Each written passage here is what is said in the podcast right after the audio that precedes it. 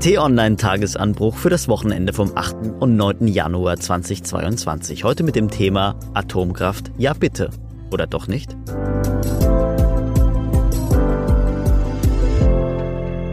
Herzlich willkommen, liebe Hörerinnen und Hörer. Wir sind zurück mit der Wochenendausgabe des Tagesanbruchs. Dies ist die erste Folge des Jahres 2022 und es geht mal wieder um ein Aufregerthema. Diesmal allerdings nicht Corona, sondern Atomkraft. Mein Name ist Sebastian Späth, ich bin politischer Reporter im Hauptstadtbüro von T-Online und bei mir heute sind wie immer T-Online-Chefredakteur Florian Harms und meine geschätzte Kollegin, Nachhaltigkeits- und Umweltredakteurin Theresa Grüssmann. Hallo, ihr beiden. Hi, Sebastian. Hallo und herzlich willkommen. Ja, äh, Florian Theresa, normalerweise könnte ich euch ja jetzt fragen, wie habt ihr Weihnachten verbracht? Wie war euer Silvester? Ich will aber lieber mit euch darüber reden, was die EU-Kommission an Silvester oder beziehungsweise in der Silvesternacht getan hat. Die hat nämlich zur Überraschung von vielen, zumindest hier in Deutschland, eine Empfehlung herausgegeben, nach der Erdgas und Atomkraft unter bestimmten Bedingungen künftig als grüne Technologien eingestuft werden und damit möglich gemacht, dass wieder in Atomkraft investiert wird.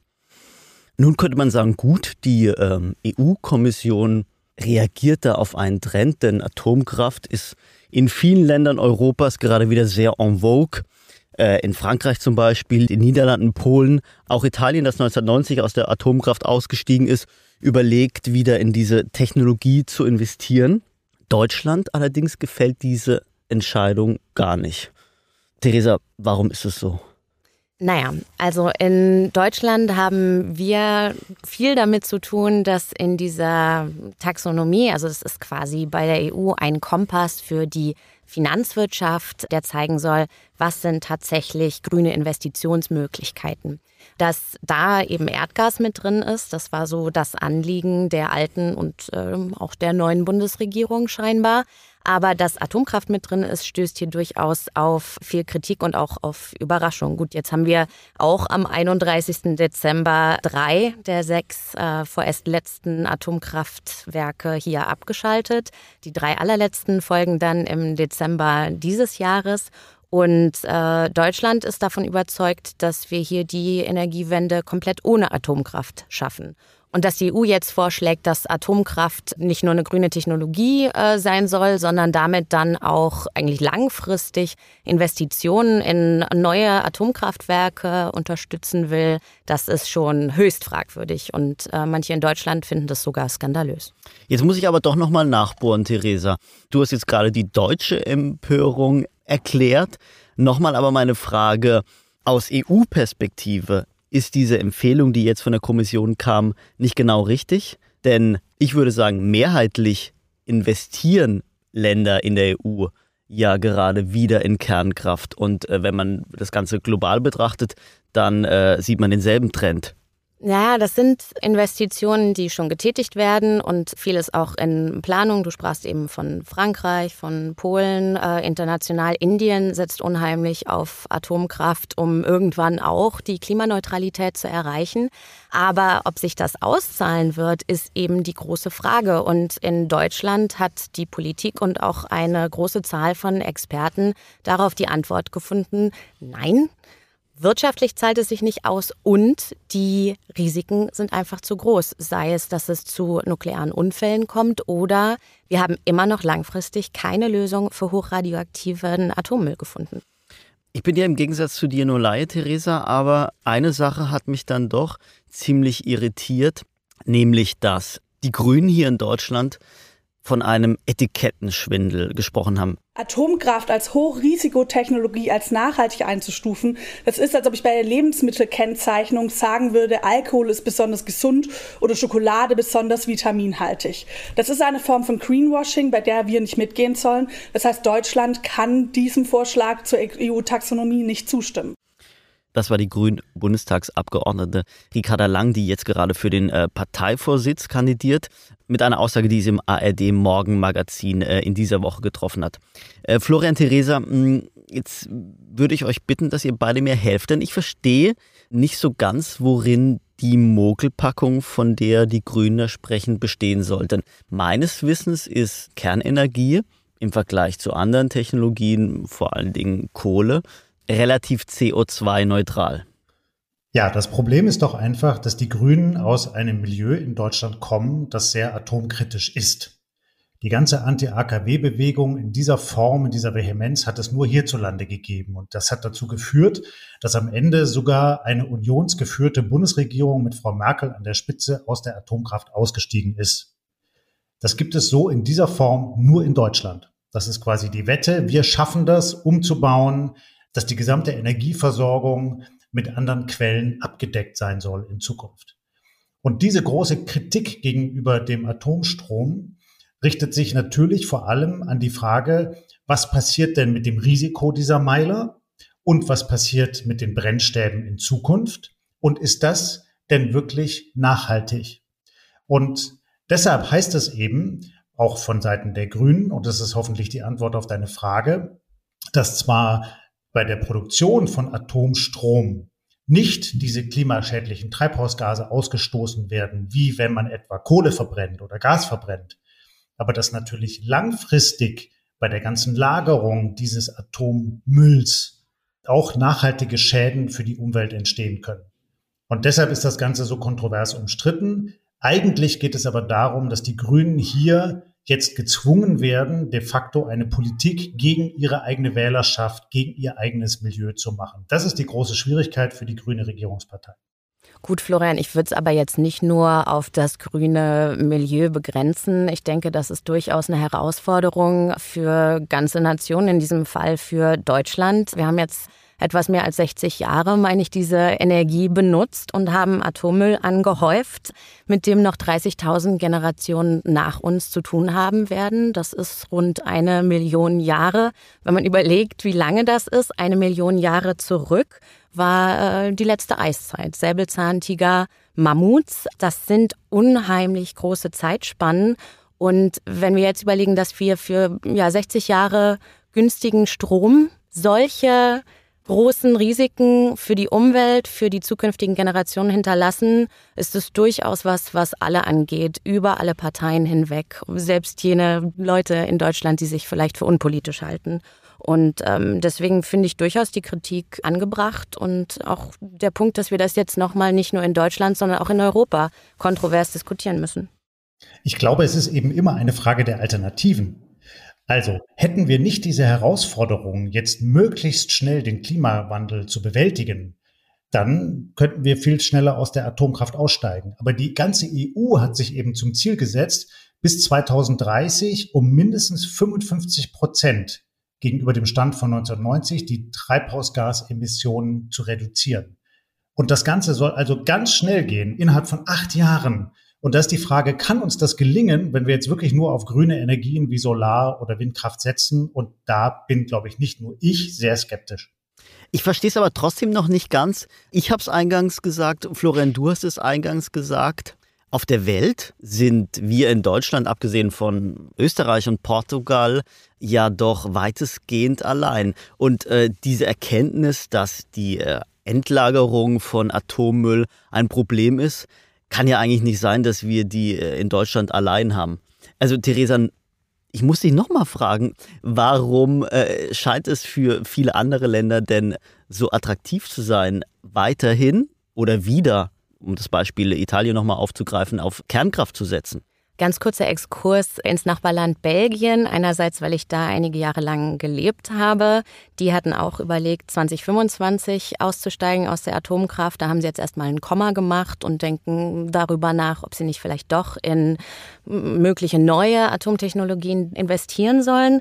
Da ist aber auch die Tatsache, dass äh, jeder Bewohner Belgiens im Jahr einen Anspruch auf eine Ration Jodtabletten in der Apotheke hat. Äh, du gehst in die Apotheke, legst da deinen Ausweis vor und kriegst einen Tablettenblister für den Fall von nuklearen Unfällen. Aber gut, das ist so eine Risikoabschätzung, die sicherlich verschiedene Länder verschieden handhaben. Was aber noch ein besseres Beispiel ist, ist auf jeden Fall Frankreich. Äh, Florian hat es angesprochen, du hast es angesprochen. Frankreich ist so das Vorzeigemodell in Europa, vielleicht auch weltweit, wenn es darum geht, äh, jetzt vermehrt wieder besonders im Kontext der Energiewende auf Atomkraft zu setzen.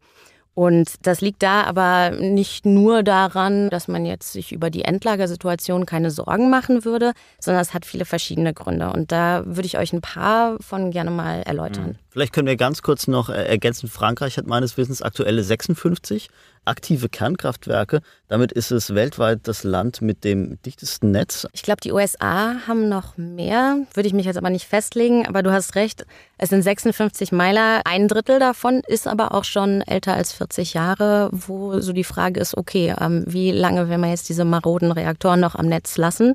Aber ja, also in Frankreich ist die Situation und auch der Blick auf Atomkraft sehr, sehr speziell. Einerseits sagen Soziologen und Historiker, dass es damit zu tun hat, dass Atomkraft in Frankreich längst nicht nur als Energieform gesehen wird, sondern dass auch Teil des nationalen Mythos geworden ist.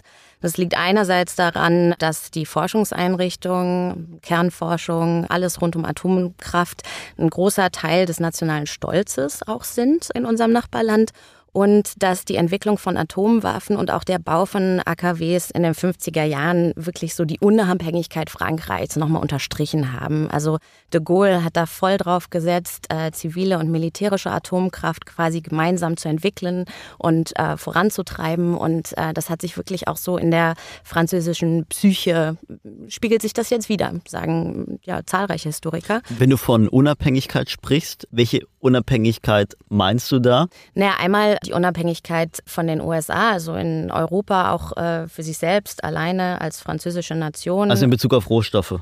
Nee, ich dachte jetzt äh, in Bezug auf militärische Möglichkeiten dastehen zu können äh, und sich behaupten zu können im Notfall und dann gleichzeitig eben auch, wenn es um Energieunabhängigkeit geht. Und dann vielleicht noch der wichtigste Punkt ist die wirtschaftliche Bedeutung der Atomkraft in Frankreich. Das ist die drittgrößte Branche des Landes. 2600 Unternehmen äh, sind daran beteiligt, viele, viele Mittelständler. Und es gibt mehrere Universitäten, die quasi die Kaderschmieden für diese Branche auch sind. Und das verleiht natürlich dieser ganzen Industrie ein enormes politisches Gewicht auch. Und ja, es ist natürlich dann auch einfach unheimlich ausschlaggebend für die Wirtschaft. Florian, kannst du bei all dem mitgehen, was Theresa da gerade aus Frankreich berichtet hat? Ich glaube, dass die Gründe alle stimmen. Aber dass die Tatsache, dass Staaten wie Frankreich und die USA auf Atomkraft setzen, auch viel mit Bequemlichkeit zu tun hat. Denn wenn man das macht, dann setzt man auf eine Technologie, in der man sich seit Jahrzehnten auskennt, wo man weiß, wie die funktioniert und wo man natürlich auch Lobbyverbände im Hintergrund hat, die dafür sorgen, dass diese Technologie weiter betrieben wird. Den Schritt, den Deutschland unternommen hat, wirklich eine umfassende Energiewende auszurufen, der ist sehr, sehr mutig. Der ist aber auch sehr, sehr riskant. Weil man braucht ja dann die Entwicklung von neuen Technologien, von Windparks, von Solaranlagen. Man muss sich darum kümmern, wie man die Stromschwankungen ausgleichen kann, weil es weht ja nicht immer Wind, sondern nur zu bestimmten Zeiten. Und all das zusammengenommen ist ein riesengroßer Aufwand. Deutschland hat sich entschlossen, den in Kauf zu nehmen und es zu wagen, das zu versuchen, eine wirklich komplett grüne Energieversorgung aufzubauen. Aber noch nicht mal Deutschland, auch niemand in der Bundesregierung kann schlüssig zusagen, dass das gelingen wird. Und vor diesem Risiko scheuen einfach viele Staaten zurück. Nun muss man ehrlicherweise ja sagen, dass man diesen Weg als sehr ambitioniert ähm, bezeichnen kann, aber dass er aus mehreren Gründen nicht ganz unumstritten ist. Zum einen, dass natürlich nicht geklärt ist, ob er denn aufgehen wird. Das wird die Zukunft dann zeigen. Zum anderen aber, dass die Schritte, die man auf diesem Weg geht, dass die ja sehr streitbar sind. Und da kommen wir vielleicht zu der zweiten Technologie, die die EU-Kommission als grün eingestuft hat, Erdgas. Denn Theresa, meines Wissens ist das ja vor allen Dingen auf äh, deutsches Bestreben hin geschehen. Genau richtig. Also diese Gleichzeitigkeit oder mehr oder weniger Gleichzeitigkeit von Atomausstieg Ende 2022 und Kohleausstieg aktuell noch 2038, aber die neue Bundesregierung will das ja wahrscheinlich vorziehen. Wirft natürlich Unsicherheiten auf. Florian sagt, wie schaffen wir es nur mit Solar, nur mit Wind, im Zweifel dann etwas später mit Wasserstoff, wirklich dafür zu sorgen, dass wir genug Strom im Netz haben und nicht auf einmal das Licht ausgeht. Und da setzt Deutschland, muss Deutschland, wenn es auch die Kohle abschalten will, nebst Atom, auf Gaskraftwerke setzen. Ja, und da sind wir an dem Punkt, wo ich wirklich die Verlogenheit der deutschen Debatte kritisiere. Denn wenn man sich jetzt hinstellt, auch als Bundesregierungsmitglied, und man kritisiert diese Entscheidung der EU, dann schwingt dabei ja mit, dass wir besser wüssten, wie die EU ihre Energieversorgung nachhaltig organisiert. Also es hat so ein bisschen was Belehrendes. Und zugleich ist aber Deutschland genau jenes Land, das dafür sorgt, dass auch Erdgas und die Verbrennung von Erdgas als grüne Technologie eingestuft wird in Brüssel. Und da muss man wirklich sagen, da misst die Bundesregierung, da messen auch grüne Politiker mit zweierlei Maß. Natürlich gibt es modernere Kraftwerke, die nicht mehr ganz so viel Treibhausgas ausstoßen wie frühere Erdgaskraftwerke. Trotzdem ist das nach wie vor schädlich. Und Deutschland macht sich damit komplett abhängig von Gaszulieferungen, überwiegend aus Russland, aus einem autoritären Staat. Und deshalb muss man schon beides in die Waagschale legen und dann eben sagen, wenn wir diese ambitionierten Klimaziele erreichen wollen, dann klar wollen wir ganz viel grüne Technologie fördern. Aber bis es so weit ist, dass all diese Windparks und die Solaranlagen überall stehen, müssen wir eben Kompromisse machen. Und das kann nicht so funktionieren, dass Deutschland jetzt allen EU-Partnern vorschreibt, welche Kompromisse dabei gemacht werden. Das heißt, lasst mich mal ganz kurz ein kleines Fazit ziehen. Der Weg hin zur CO2-Neutralität, den ähm, Deutschland will, den die EU will, den die ganze Welt gehen muss, der geht nicht ohne Brückentechnologien. Und im Grunde ist die große Frage, über die jetzt gerade debattiert wird, welche die richtige Brückentechnologie ist. Naja, Sebastian, ich würde sagen, man kann natürlich darüber äh, debattieren, ob nicht vielleicht auch Frankreich auf Gas setzen sollte statt auf Atom. Aber da ist dann wirklich das gute Argument von Florian. Naja, wenn es wirklich um CO2-Emissionen geht, ist Atom sicherlich sauberer. Aber es geht weniger darum zu sagen, was ist die bessere Brückentechnologie, sondern die Kontroverse rund um diesen EU-Vorschlag ist, es ist anerkannt, wir brauchen Brückentechnologien, in Deutschlands Fall Gas, im französischen Fall Atom. Die jetzt aber als nachhaltig zu kategorisieren und damit nochmal Investitionen in diese beiden Industrien heftig anzuschieben, das ist wirklich schwierig. Das ist schwierig, denn einerseits kettet man sich damit zum Beispiel an die Gasindustrie. Wenn neue Infrastruktur gebaut wird, dann wollen die Betreiber, dann wollen die Investoren, dass sich da äh, Gewinne einstellen und das nicht wieder nach 10, 20, 30 Jahren, wenn wir mit der Brückentechnologie eigentlich durch sind, weil wir genug Erneuerbare und Wasserstoff haben, der Hand zugedreht wird.